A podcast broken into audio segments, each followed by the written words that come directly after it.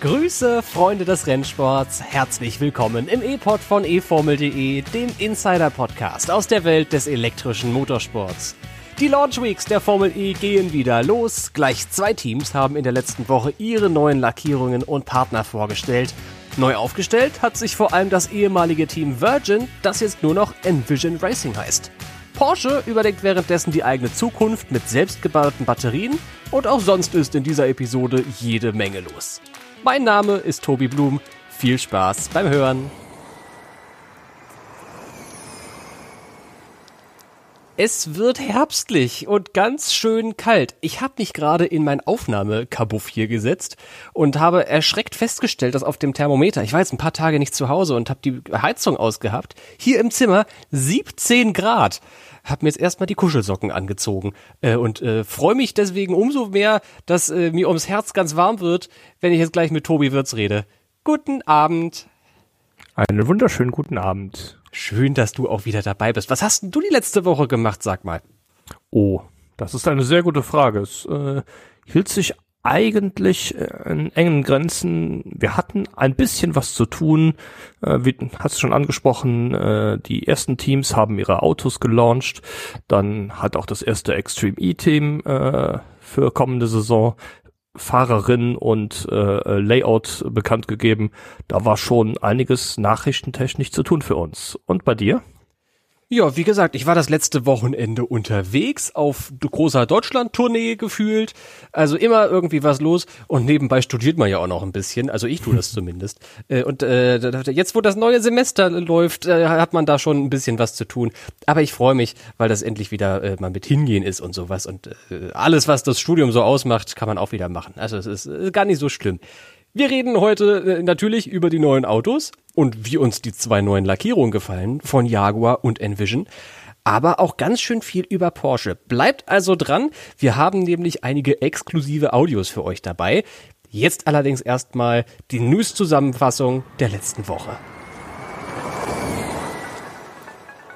EV Envision. Der Teamname Virgin Racing gehört der Vergangenheit an. Bei der Lackierungsvorstellung für 2022 hat der Rennstall einen neuen Namen präsentiert. Fortan heißt die Truppe nur noch Envision Racing. EV Entwicklung. Porsche hat sich vorerst nur bis 2024 für die Formel E eingeschrieben. Damit das Unternehmen längerfristig dabei bleibt, könnte die Öffnung der Batterieentwicklung entscheidend sein. EV Erneuerung. Jaguar hat ebenfalls eine neue Lackierung präsentiert. Vieles bleibt beim alten. Neu dabei allerdings der Titelsponsor TCS. Und EWI Einreisebeschränkungen. Die FIA-Delegation, welche die fünf potenziellen Streckenlayouts für den Jakarta E-Prix im kommenden Juni bewerten soll, musste ihren Besuch in Indonesien aufgrund von Einreisebeschränkungen erneut verschieben. Für die Formel E waren die letzten Monate gewissermaßen eine krisenreiche Zeit. Schlechte Schlagzeilen, jede Menge Kritik am Format der Rennwochenenden, allen voran am Qualifying-Format und nicht zuletzt auch die Herstellerausstiege haben irgendwie die gesamte letzte Saison überschattet. Und gerade diese Herstellerausstiege ragen ja auch noch schon in das neue Jahr hinein. Nach der Saison 2022 wird nur noch Porsche als deutscher Hersteller dabei sein. Mercedes mit einer Werksmannschaft bestreitet sein letztes Jahr oder ihr letztes Jahr. Die, das, der Mercedes, auch wurscht eigentlich. Audi und BMW liefern Motoren an Kundenteams. Das sind Envision bei Audi und Andretti bei BMW. Und danach, wie gesagt, nur noch Porsche dabei. Die Frage, die in der letzten Woche aufgekommen ist, Tobi, für wie lange das eigentlich noch? Ja, ähm, bislang ähm, war ja nur bekannt gegeben worden, dass Porsche äh, an der Gen 3-Ära teilnehmen wird. Die geht von 2023 bis 2026 oder je nachdem Ende 2022 schon, je nachdem wann der Saisonbeginn im kommenden Jahr sein wird. Ähm, daher war man auch davon ausgegangen, dass ähm, Porsche bis 2026 dabei bleibt. Aber, das hat ja Thomas Lautenbach jetzt uns gegenüber geäußert, äh, ist Porsche tatsächlich nur für die ersten beiden Saisons der Gen 3-Ära eingeschrieben, also bis zum Jahr 2024. Ja, grundsätzlich spricht äh, nichts dagegen, das so zu handhaben. Die FIA hat sich allerdings da vor einiger Zeit abgesichert und verlangt auch auf jeden Fall von den Herstellern Antrittsgebühren für die ähm, für die beiden Jahre, die dann noch anstehen würden, 2025 und 2026, so dass ähm, man auf die Art und Weise erhofft, vielleicht den ein oder anderen Hersteller doch dazu bringen zu können, bis ähm, Ende bis zum Ende der Gen 3 Ära zu bleiben. Aber wenn wir ganz ehrlich sind, diese Regelung ist ja tatsächlich dann nur der Tropfen auf den heißen Stein. Also wenn du Porsche halten möchtest in der Formel E für 25 und 26 und sie dafür schon drei Jahre vorher dazu verpflichtest, eine Antrittsgebühr zu bezahlen, das ist ja Peanuts. Das sind doch 100.000 Euro pro Saison oder sowas. Vielleicht ein bisschen mehr. Für einen Riesenkonzern wie Porsche oder Jaguar Land Rover oder Nissan oder weiß Gott wer, ist das eigentlich gar nicht viel. Die Entscheidung über den Verbleib von Porsche in der Formel E soll im nächsten Jahr fallen. Bis dahin, und das möchte ich an der Stelle mal unterstreichen, steht da überhaupt gar nichts zur Debatte. Also Porsche ist sicher dabei bis 24 und die freuen sich auch auf die Zeit. Und entschieden, ob es danach weitergeht, wird erst im nächsten Jahr. Bis dahin wird nichts in Frage gestellt. Der Verbleib ist dabei natürlich abhängig von so einigen Variablen. Und bevor wir das erklären, würde ich vorschlagen, hören wir doch erstmal die Erklärung vom neuen Porsche Motorsportchef Thomas Laudenbach selbst. Also wir sind heute, wir sind heute committed bis einschließlich Saison 10. Wir gehen jetzt in die Saison 8, also sprich noch drei Jahre. Ähm, und das ist momentan auch nicht in Frage gestellt. Ob wir dann weitermachen, das hängt sicherlich auch davon ab, wie sich die Serie entwickelt, welche Alternativen es gibt. Also das hängt immer davon ab, ob das Gesamtpaket für uns noch passt. Aber da haben wir keine Notwendigkeit, heute zu entscheiden. Momentan arbeiten wir sehr intensiv in Richtung Saison 8. Da sind wir in der Saisonvorbereitung. Wir arbeiten auch an der Gen 3, also an dem, was ab, ab Saison 9 läuft. Das ist auf vollen Touren. Das klingt so ein bisschen zurückhaltend, muss ich ehrlich gesagt sagen. Ist vielleicht auch angebracht in einer Situation, in der der Thomas Lautenbach steckt, wenn er hat das Projekt ja erst vor wenigen Wochen übernommen, die ganze Porsche Motorsport-Abteilung. Da wäre ich wahrscheinlich genauso zurückhaltend. Aber woran liegt diese Zurückhaltung, Tobi? Hast du da irgendwie eine Erklärung? Warum springt Porsche nicht auf den fahrenden Formel E-Zug und sagt, wir bleiben jetzt quasi für, für immer dabei? Ja, ich denke, da gibt es auf jeden Fall mehrere Gründe. Was man nicht außer Acht lassen darf, ist der Grund, weshalb ja auch Audi, BMW und dann äh, auch Mercedes den Ausstieg bekannt gegeben haben, nämlich die technologische Relevanz, die in der ähm, Formel E nicht mehr in dem Maß gegeben ist wie vielleicht noch vor ein paar Jahren. Dazu kommt, ähm, ja, dass ähm, auch in der Gen 3-Ära wie in der Vergangenheit ähm, nur noch alle zwei Saisons ein neuer Antrieb homologiert werden darf.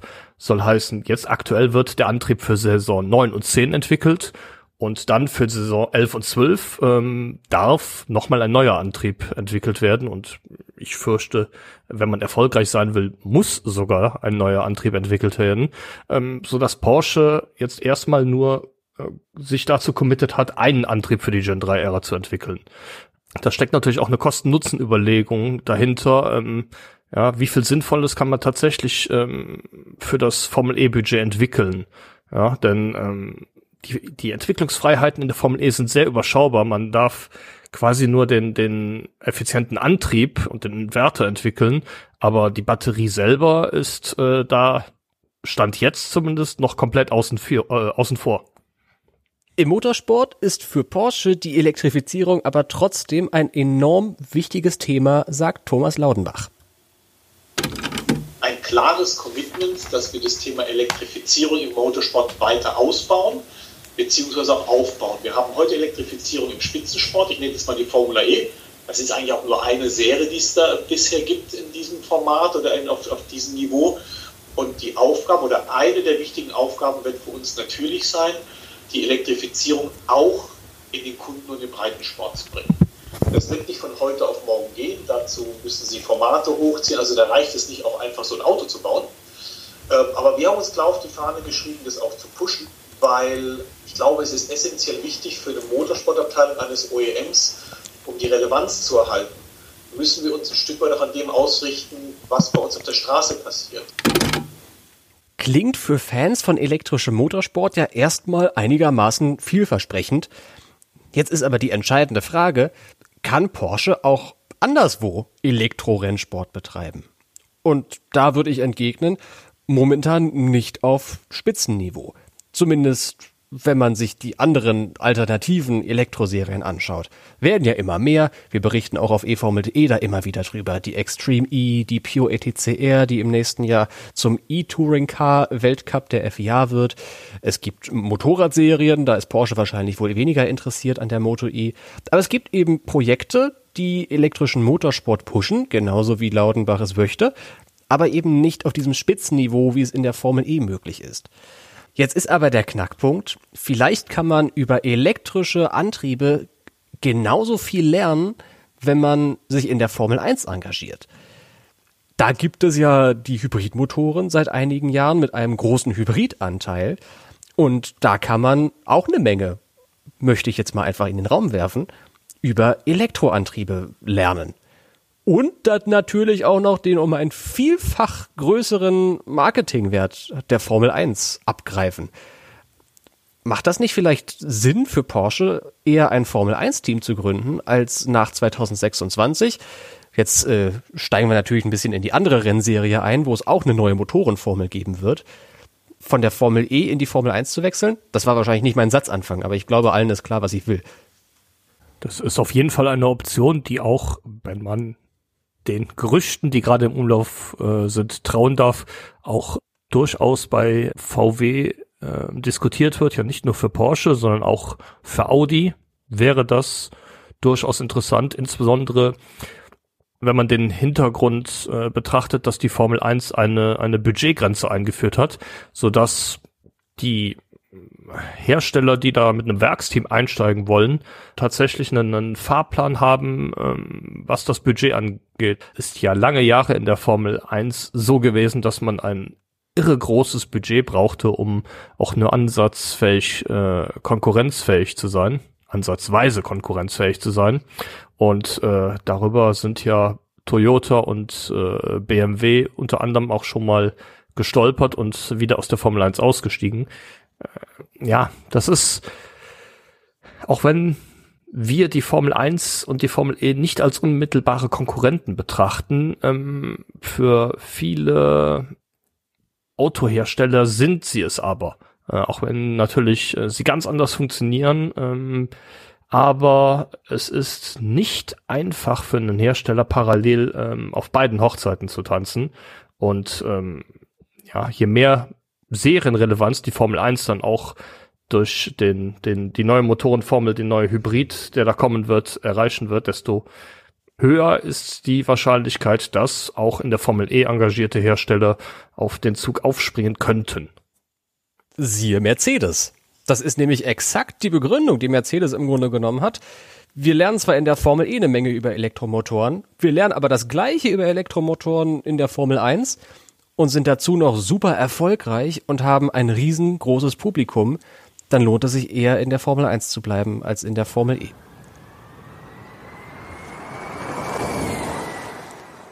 Fakt ist aber auch, dass alle großen Hersteller definitiv Interesse haben, nicht nur an der Entwicklung von Elektroantrieben, sondern auch an der Entwicklung von Batterien. Und wenn ich jetzt sage Batterieentwicklung, da schrecken alle in der Formel E-Zentrale hoch. Es rollen sich die Zehennägel nach oben. Warum das eigentlich, Tobi? Warum hat die Formel E bislang noch nicht die Batterien geöffnet? Ja, das ist so ein bisschen die Büchse der Pandora. Da sind viele Sachen in Rollen spielen, allen voran die Kosten, aber auch der Entwicklungsaufwand, der betrieben werden muss und dann natürlich die Frage, inwieweit ähm, nachher da noch fairer Motorsport möglich ist, wenn ein Hersteller eine Batterie entwickelt, die tatsächlich den Konkurrenzprodukten deutlich überlegen ist. Und ähm, ja, die Kernfrage ist da so ein bisschen, wie man das, das Gleichgewicht im Wettbewerb zwischen den Teams ähm, einigermaßen beibehält, denn die Formel E ist unter anderem deshalb so spannend, weil ja, es auch von den elf Teams, die in der äh, ähm, kommenden Saison mitfahren werden, mindestens acht äh, in der Lage sind, aus eigener Kraft ein Rennen zu gewinnen.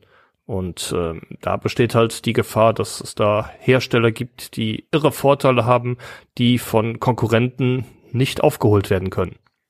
Zumal die Formel E ja auch so groß geworden ist, weil so viele Privatteams sich da engagiert haben. Also klar, irgendwann ab Saison 3, 4, 5 kamen die großen Hersteller in die Serie, aber das Feld wird auch ausgemacht von diesen kleinen Privatteams, die so Underdog-Geschichten haben. Nico Müller im kleinen Dragon-Privatteam in Valencia auf dem Podium. Was war das denn für eine Geschichte? Venturi mit Edo Mortara Vize-Weltmeister geworden im letzten Jahr. Was war das für eine Geschichte?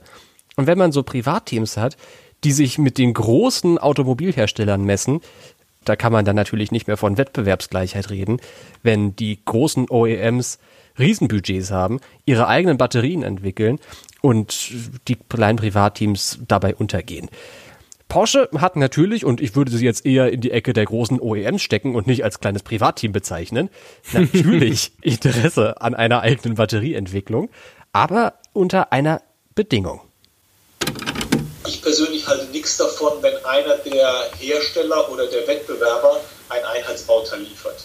Also ich fände es nicht gut, wenn jetzt Porsche oder irgendein anderes Team oder Hersteller ein Einheitsbauteil entwickelt. Das wäre falsch.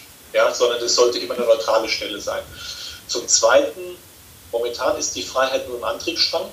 Und wir sehen natürlich, dass die, die Antriebsstränge alle mittlerweile in einem sehr, sehr schmalen Band bei extrem hohen Effizienzen sind. Also da muss man sich die Frage stellen, wie viel Sinn macht es an der Stelle weiterzuwandern? Also wie relevant ist es dann noch? Weil da sind wir schon auf einem unglaublich guten Niveau. Und ich glaube, mehrere Hersteller, man sieht es ja auch, wie eng die Meisterschaft ist. Und insofern würde ich schon sagen, dass es durchaus sinnvoll wäre, in Zukunft den Bereich Batterie zu öffnen.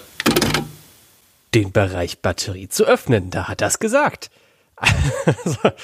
das ist, äh, ja, schließt ganz gut an unsere Diskussion der letzten Minuten an. Porsche hat Interesse daran, in mittlerer Zukunft eine Batterie zu entwickeln. Das können wir wohl festhalten.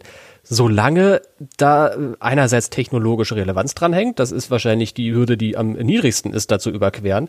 Aber solange das sich auch für den Hersteller selbst lohnt. Und jetzt kommen wir mal zur Millionenfrage, Tobi. Braucht die Formel E vielleicht offene Batterieentwicklung, um auch in Zukunft zu bestehen? Zum Beispiel in Konkurrenz mit der Formel 1? Ist eine sehr gute Frage. Ich sehe aber da ein riesengroßes Problem dabei, nämlich die ganzen Privatteams, die in der Formel E engagiert sind, ja. Ähm, Neo Venturi, Mahindra, die werden alle keine eigene Batterie entwickeln können. Das heißt, die müssten eine Batterie entweder von einem äh, zentral, von einem neutralen Zulieferer äh, entwickeln lassen, oder aber die müssten äh, Batterien bei einem der großen OEMs, die auch mit Werksteams vertreten sind, kaufen. Da tue ich mir dann aber schon wieder schwer, wie das denn aussieht, wenn ein Team nehmen wir zum Beispiel äh, äh, Envision Racing, ja, ist ja aktuell noch noch Audi Kundenteam, wechselt dann zu der, zur Gen 3 Ära vielleicht zu einem anderen Hersteller ähm, sagen wir mal tatsächlich Porsche, aber so, will dann die Batterie von Nissan verwenden. Wie will man das denn überhaupt in irgendeiner Form vermarkten? Das geht doch gar nicht. Ja, ähm, anders als beim Antrieb, ja, wo man klar sagen kann, hier äh, Envision fährt mit äh, Audi-Antrieben aktuell oder vielleicht zukünftig mit Porsche. Ähm, beim Thema Batterie sehe ich da leider überhaupt keine Synergieeffekte, die man tatsächlich mitnehmen kann und ähm, ja, es steht ja auch nicht groß auf den Autos drauf, mit welcher Batterie sie fahren. Ich würde sagen, dass auch in den nächsten fünf Jahren Batterieentwicklung kein Thema für die Formel E sein wird.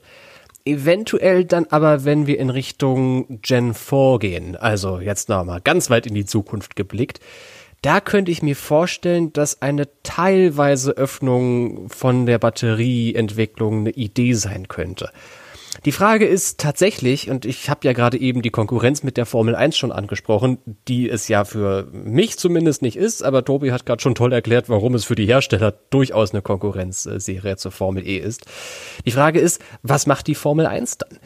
Wenn die Formel 1 eine relevante Serie bleiben möchte für die Straße und nicht irgendwann als Entertainment-Serie verkommen möchte, also vielleicht, vielleicht ist auch gar nicht verkommen. Ich würde das vielleicht sogar begrüßen, wenn die Formel 1 äh, Entertainment macht und die Formel E Technologie macht. Aber das ist im Grunde genommen äh, diese Millionenfrage. Was macht die Formel 1, ähm, wenn die Formel 1 nämlich technologisch relevant bleiben möchte? dann muss sie in meinen Augen auf jeden Fall irgendwann eine vollkommen elektrische Rennserie sein. Und das geht momentan bis 2039, glaube ich, aufgrund einer Exklusivlizenz mit der FIA, nur wenn die Formel E da den Stempel drunter setzt. Das bedeutet eine Zusammenlegung von den beiden Serien wird, gerade wenn man mit dem Formel E-Gründer Alejandro Agag spricht, eine ernstzunehmende Option sein. Irgendwann in den nächsten zehn Jahren vielleicht. Und ob die Formel E dann Batterien hat, also äh, Batterieentwicklung hat oder nicht, könnte den Unterschied machen zwischen einerseits dem Fortbestand der Formel E als Pendant zur Formel 1, andererseits aber auch als attraktive Serie für Hersteller. Porsche hat tatsächlich auch eine Idee, wie das weitergeführt werden könnte und wie dieses Thema der Batterieentwicklung langsam eingeführt werden könnte. Ich könnte mir einen Weg durchaus vorstellen, dass man irgendwann sagt, man friert die Antriebsstränge ein und man macht an der Batterie auf. So, Batterie auf heißt nicht, jetzt entwickelt jeder seine eigene Batterie von der Nulllinie raus. Das würde ich nicht machen, weil das wird zu einer Kostenexplosion führen. Ich möchte ein Beispiel sagen. Ähm, jetzt, jetzt ist irgendein OEM, der hat in der Serie einen Lieferanten, einen der großen Batteriehersteller, und der fängt dann an, irgendwelche ganz wilden Sachen zu machen, ähm, weil man ja ein Milliardengeschäft parallel noch hat. Das darf nicht passieren. Ja? Sondern ich würde das immer sehr kontrolliert machen. Ich könnte mir verschiedene Wege vorstellen.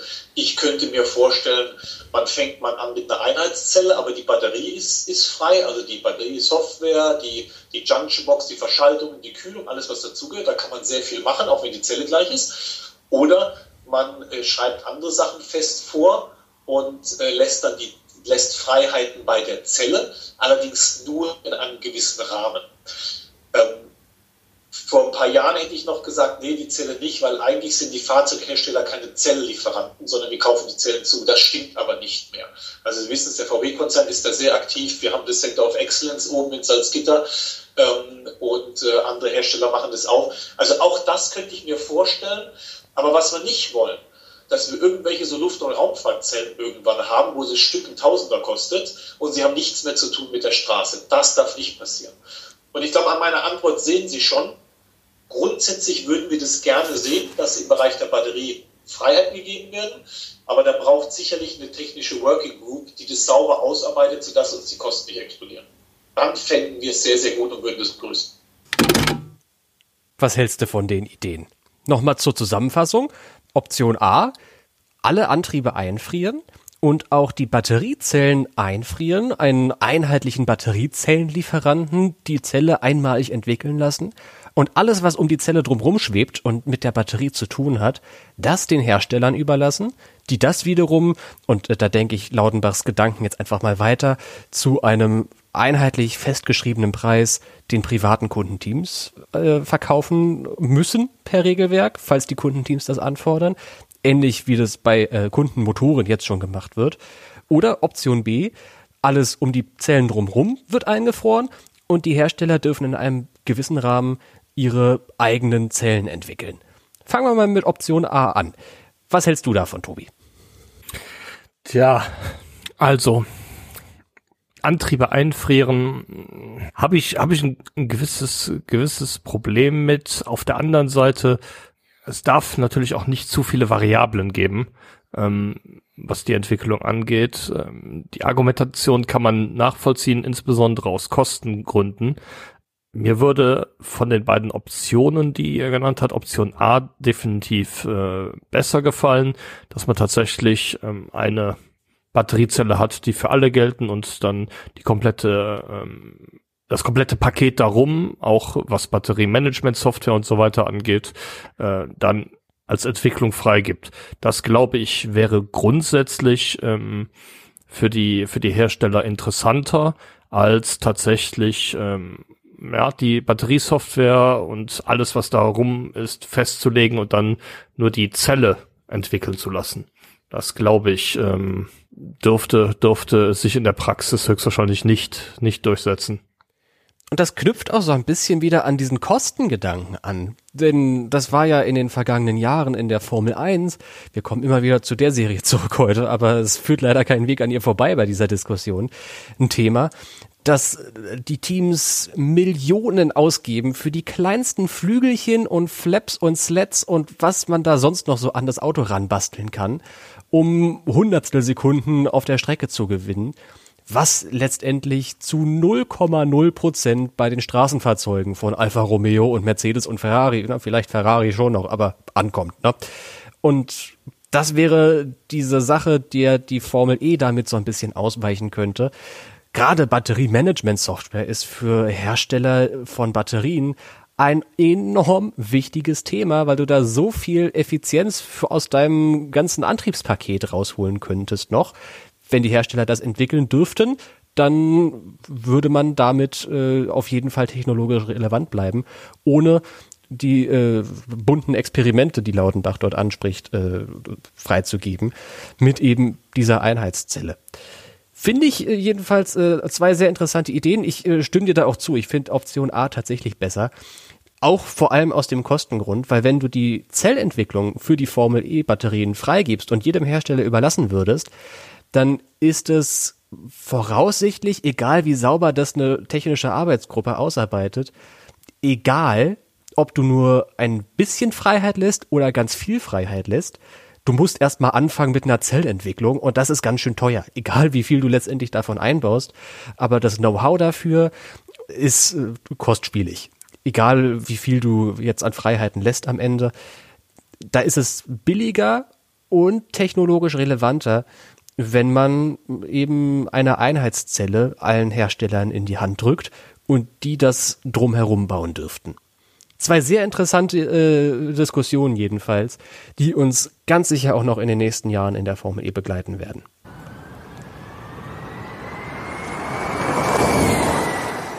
Dann kommen wir mal zurück zum Sportlichen und der Nachrichtenlage der letzten Woche. Und da haben wir zwei blau, grau, türkis-grüne Autos, also irgendwie mit der gleichen Farbgebung in der Woche präsentiert bekommen und zwei neue Teamnamen präsentiert bekommen. Einerseits, das lässt sich relativ schnell abhandeln, Jaguar hat einen neuen Titelsponsor. Früher waren die ja mal äh, zusammen mit Panasonic, da sind wir wieder bei Batterien, ne?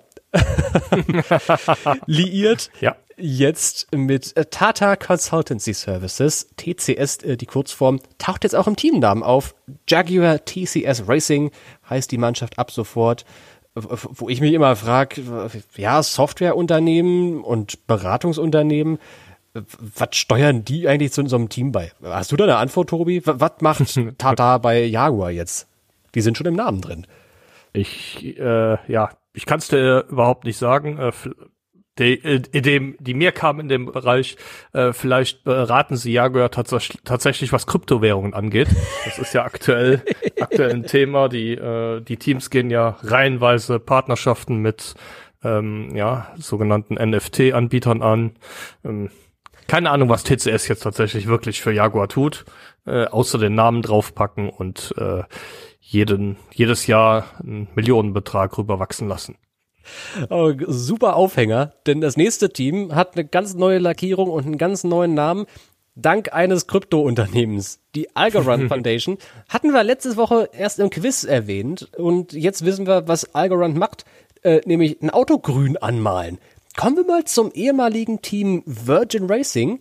Die sehen jetzt neu aus und die haben einen neuen Namen. Was hat sich da verändert, Tobi?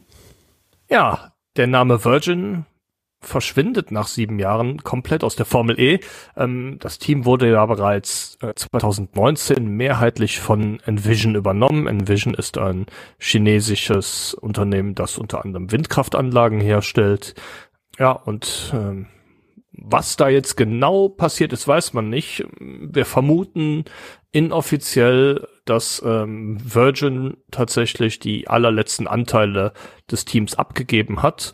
Eine offizielle Verlautbarung dazu gab es nicht. Äh, Teamchef Sylvain Philippi hat sich lediglich bei Virgin bedankt für die äh, jahrelange Zusammenarbeit und wünscht der Virgin Group jetzt alles Gute.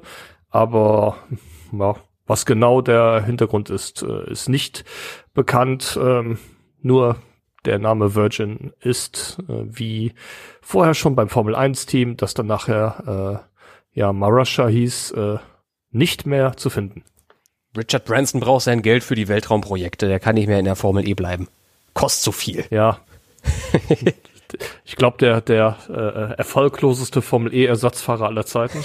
ja, der war ja tatsächlich mal äh, Virgin-Ersatzfahrer. Äh, das, vielleicht weiß es der eine oder andere. Ich glaube New York damals, ne? Als PR. Das war New York damals, richtig. richtig. ist er noch durch den Big Apple Downtown NYC mit dem Virgin-Auto langgefahren. Letztes Gen 1 Jahr war das. War witzige Aktion auf jeden Fall. Wie der auch nicht ins Auto Aber gepasst hat. Ich wollte sagen, ob, ob, ob es tatsächlich auch dann im Auto gewesen ist, das sei mal dahingestellt, weil man hat gehört, er hätte nicht reingepasst, weil er, sein Körperbau nicht wirklich dem eines Rennfahrers entspricht. ist zu groß, einfach zu lang, dieser Mann. genau, zu groß, ja.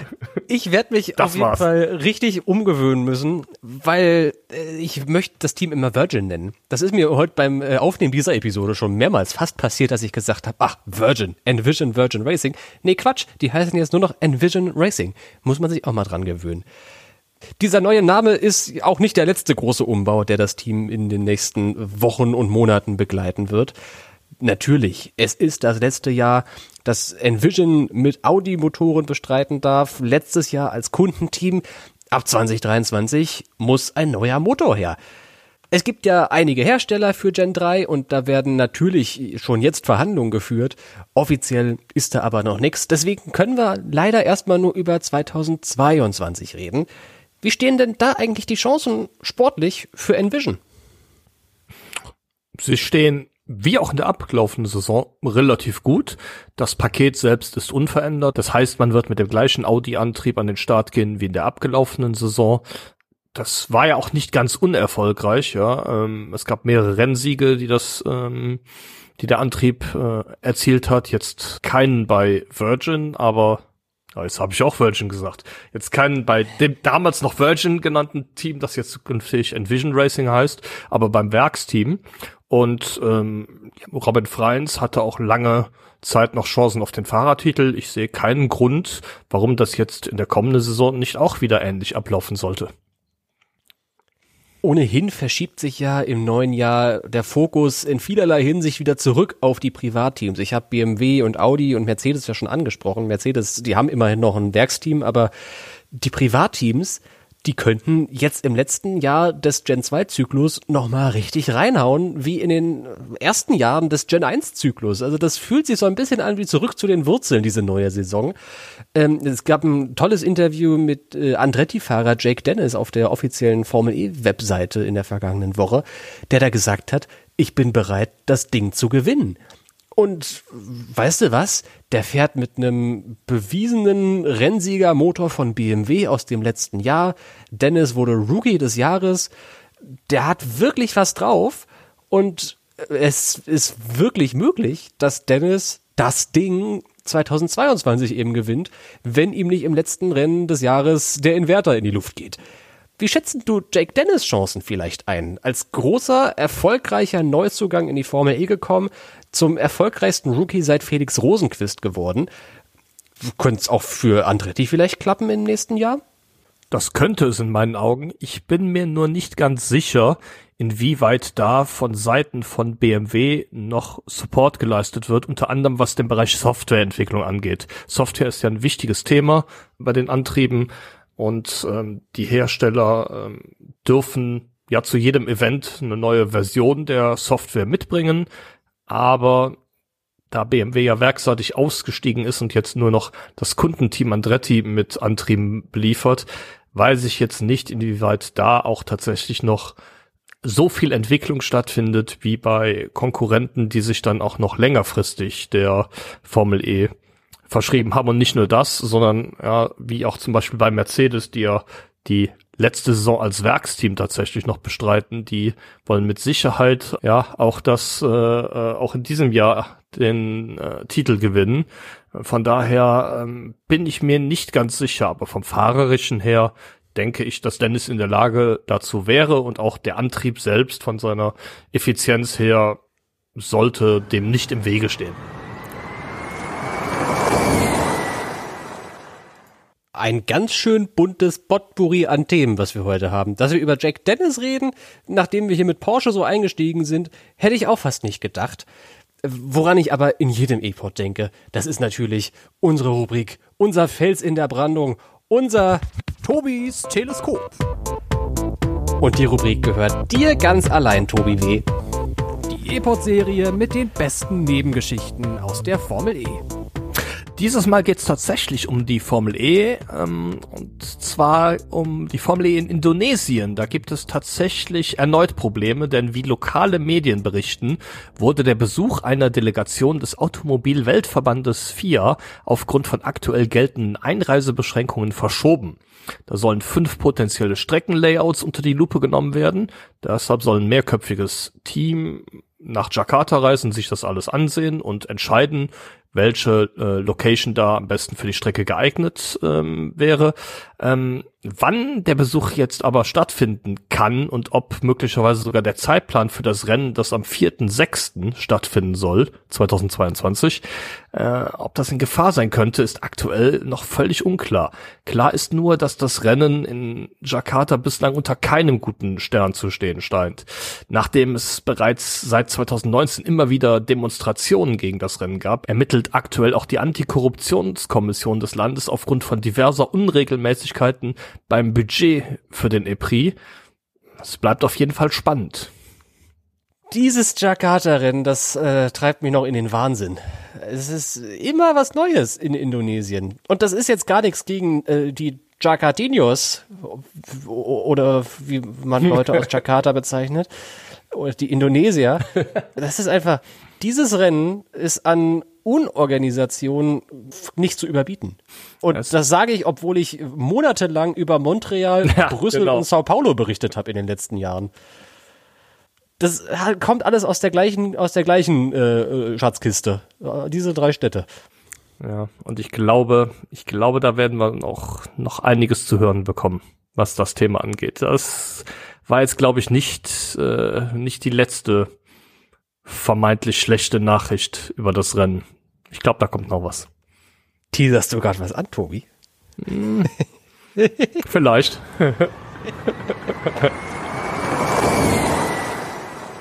Einfach mal die Augen in Richtung eFormel.de offen halten. Mal gucken, vielleicht liest ihr da in den nächsten Tagen ein bisschen was. Jetzt wird erstmal Zeit für unser Grid Dummies Quiz. Wir beide bereiten ja immer Fragen vor vor jeder Episode, damit wir alle klüger werden. Die stellen wir uns und sammeln Punkte. Ihr dürft mitraten, wir dürfen mitraten. Und wie gesagt, am Ende sind wir alle ein bisschen schlauer. Darf ich heute mit meiner ersten Frage anfangen, Tobi, für dich?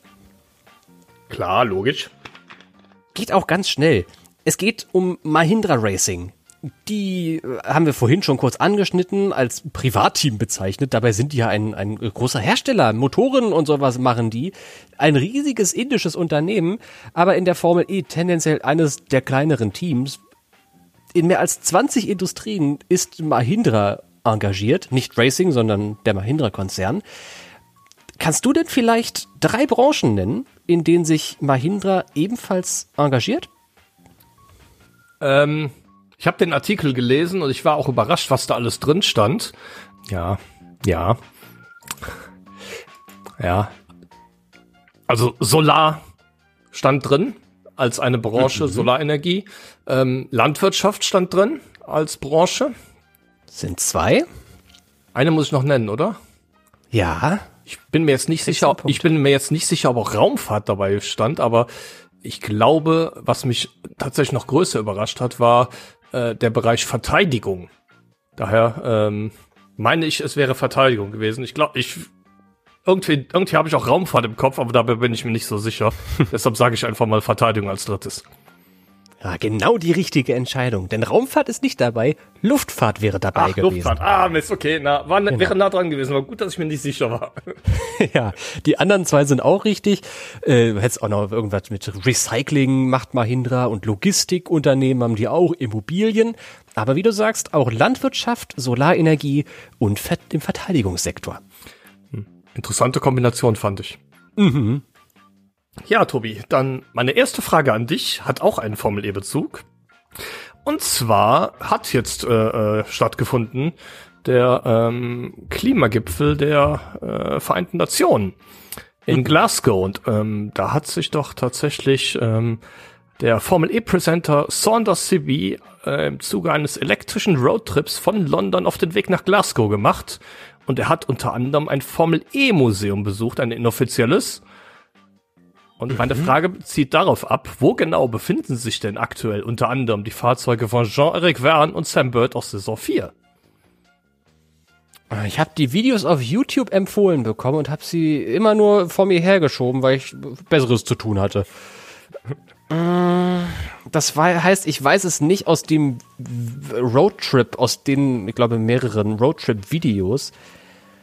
Aber wenn du sagst inoffizielles Formel E-Museum und Virgin, dann denke ich an die ehemalige Formel E-Zentrale an der Rennstrecke Donington Park und wird aus diesem Hintergrundwissen ableiten, dass es Donington ist. Ich habe jetzt nicht Virgin gesagt, ich habe tatsächlich gesagt, es sind die Fahrzeuge von Jean-Eric Verne und Sam Bird. Das eine ist Ach so. Techita und das andere ist tatsächlich ein Virgin, aber du hast vollkommen recht, es ist in Donington Park.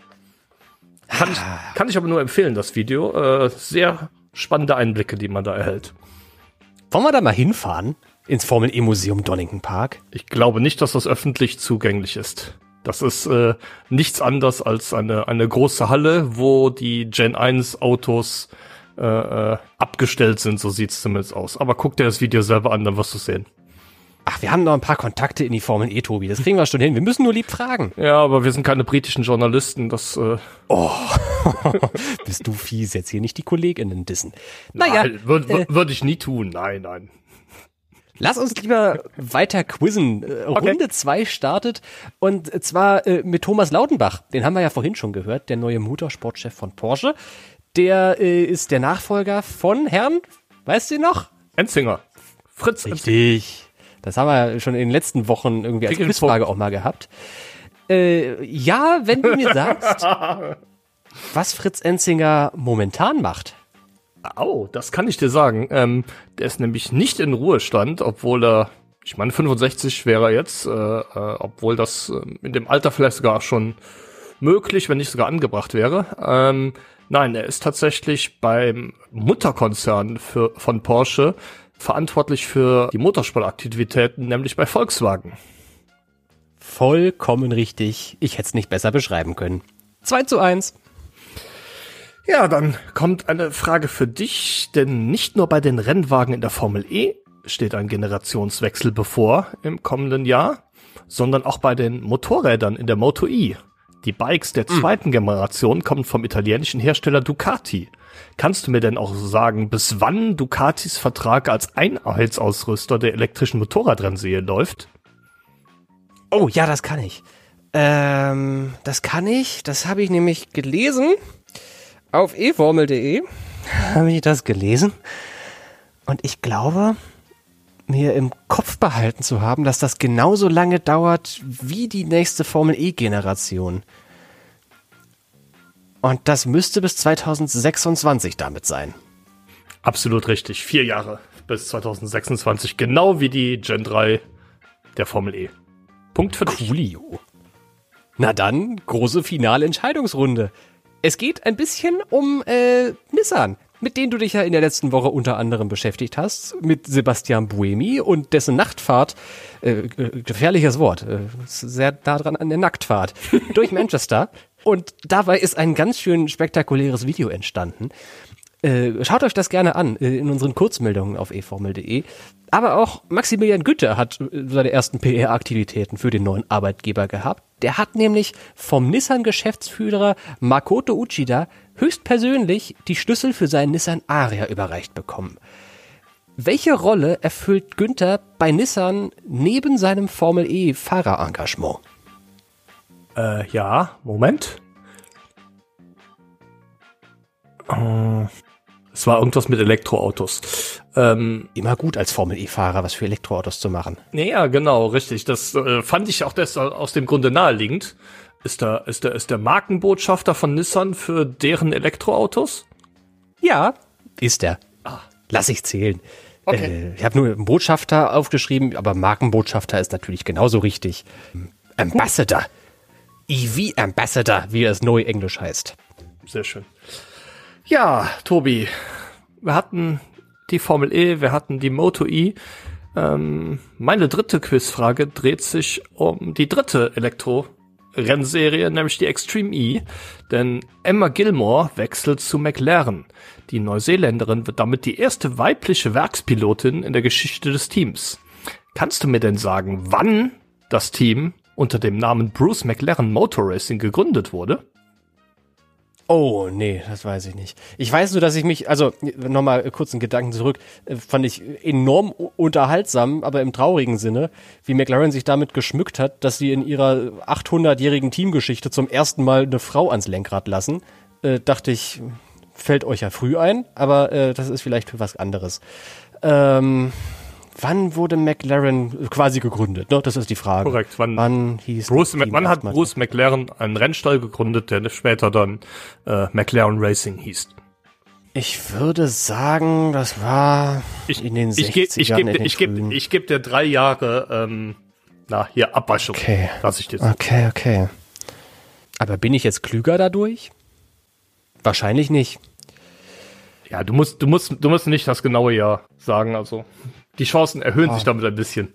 Ich weiß es wirklich nicht genau. 1962?